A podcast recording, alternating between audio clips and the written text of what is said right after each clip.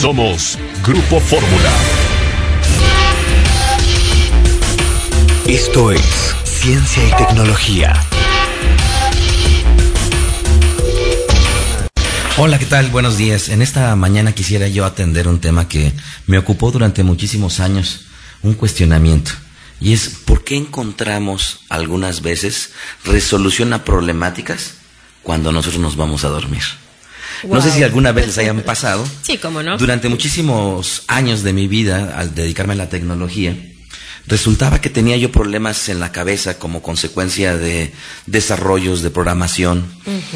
Y a la postre me di cuenta que mucha gente cuando tiene problemáticas y se va a dormir, tiene la posibilidad de encontrar una respuesta a partir de sus sueños.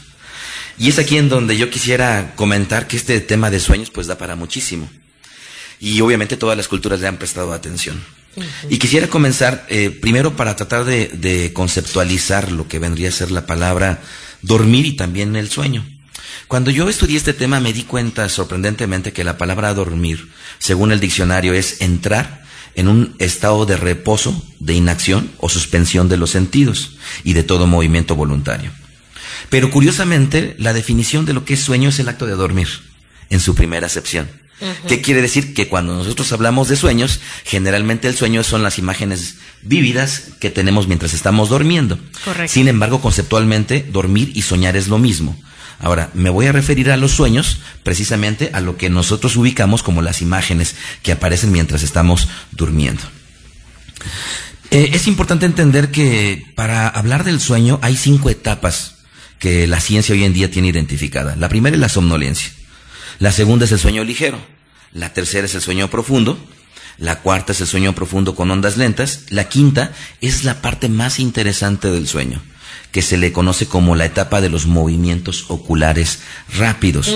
en, al español es MOR, las sus siglas. Y al inglés es importante memorizárselo porque es, es, un- es algo que nos compete a todos, que es la, la frase REM, Rapid Eye Movement. Es interesante saber que del 50% en el cual nosotros nos la pasamos dormidos, estamos en una etapa de sueño ligero.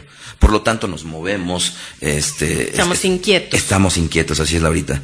El 20% correspondería, correspondería a lo que sería la etapa de el, lo, eh, MOR o movimientos oculares rápidos y el 30% estaría repartido en las demás etapas.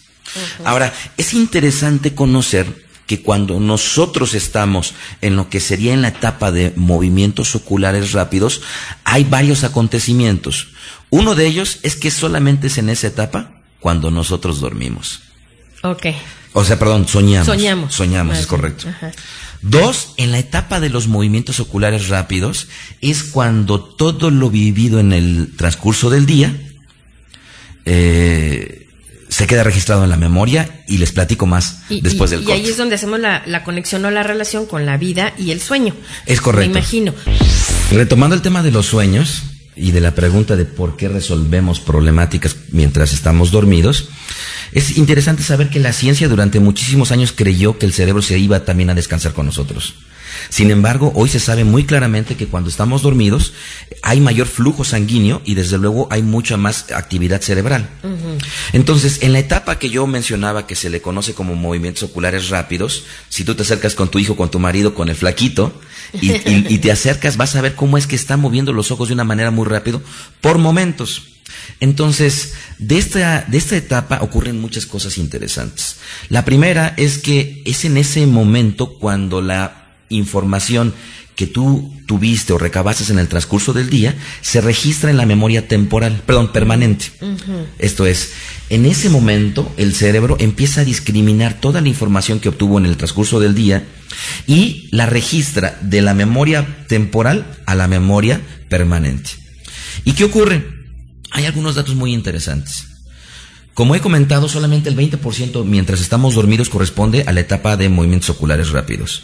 Los sueños, increíble, solamente duran unos pocos minutitos. Sí, sí, sí. Contrario a lo que pudiéramos estar pensando que soñamos toda la noche. Sí, no, cuando es una pesadilla se te hace eterna, ¿no? Se sabe hoy en día, sí, exactamente, Horrible. que uno se pasa en promedio soñando alrededor de seis años de su vida.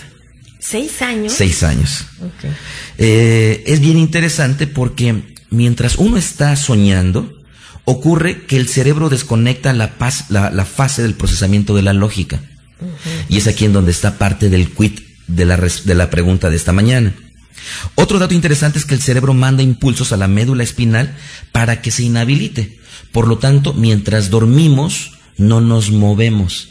Porque imagínate que estando soñando, perdón, soñando, mientras estamos soñando, no, este, la médula espinal al quedarse desconectada, entonces vienen las imágenes a nosotros y nuestra, nuestro cuerpo está completamente inerte. Quieto. Entonces, rectifico, mientras estoy acostado y tal vez aparentemente dormido, que no soñando, estoy en una etapa de sueño ligero y me puedo estar moviendo. Pero mientras ya vienen las imágenes vividas en la fase de los movimientos oculares rápidos, la espina dorsal queda desconectada. Es lo que se llama el sueño profundo. Eh, pudiéramos así, así, así entenderlo. Ahora, otro dato interesante es que 72 horas sin dormir, el cuerpo empieza a deteriorarse. Ahora, entremos ya de lleno al por qué nosotros encontramos resolución a diversas problemáticas mientras estamos dormidos. Como ya he mencionado, como el cuerpo y el cerebro particularmente desconecta la parte del procesamiento de la lógica, fíjate que en el momento en que viene una alud, una cascada de información para registrarse en la memoria permanente, es en ese instante cuando la lógica está desconectada y por lo tanto ya no hay límites. Y al no haber límites, nos encontramos a gente como un eh, diseñador de la NASA de llamado Bruce Dadar, cuando él tenía un problema para diseñar una base permanente en la Luna y que este problema lo tuvo durante muchísimos meses, pero él se hizo acercar de información y en una noche dijo, ya está, ahora hazlo refiriéndose a su cerebro. Se levantó y ya tuvo la respuesta para cómo tener una estación permanente en la luna. ¿Recuerdan ustedes, amigos, que Salvador Dalí en sus pinturas tiene este, justamente relojes como si fueran escurriéndose? Él hablaba de que sus pinturas eran sueños, sueños pintados a mano. Qué maravilla. Tenemos el caso, por ejemplo, de la famosa teoría de la relatividad con Albert Einstein, en donde él soñaba que viajaba en un trineo a la velocidad de la luz y eso influyó para dar una respuesta a lo que sería hoy conocido como la teoría de la relatividad. Y desde luego que hay personajes en la ciencia como Niels Henrik David Bohr, un físico danés, en donde realizó contribuciones fundamentales para la comprensión del átomo y la mecánica cuántica, que es una parte de la física, y entonces descubrió en un sueño, él se veía sobre un caballo y le dio la pista para descubrir lo que era la composición del átomo. ¿Qué tal? Y ya por último, Albert Alba Edison, mientras él encontraba lo que vendría a ser la creatividad para sus inventos. Fíjate que él ahorita se dormía con un valero en su mano y en una mecedora. Entonces, él se quedaba meciéndose con el valero en la mano y cuando se le caía, se despertaba y en ese momento tomaba un papel y lápiz y apuntaba lo que vendrían a ser sus futuras creaciones. ¿Qué tal? Qué interesante. Ya, ya casi me voy, casi me voy, un minutito. Me despido con una frase de mi Twitter en donde dice más o menos así. Hay algo mágico en encontrar el nombre preciso de las cosas. Nos permite gozarlas más o cuidarnos de ellas. Beltrán Russell. ok, perfecto. Somos Grupo Fórmula. Esto es Ciencia y Tecnología.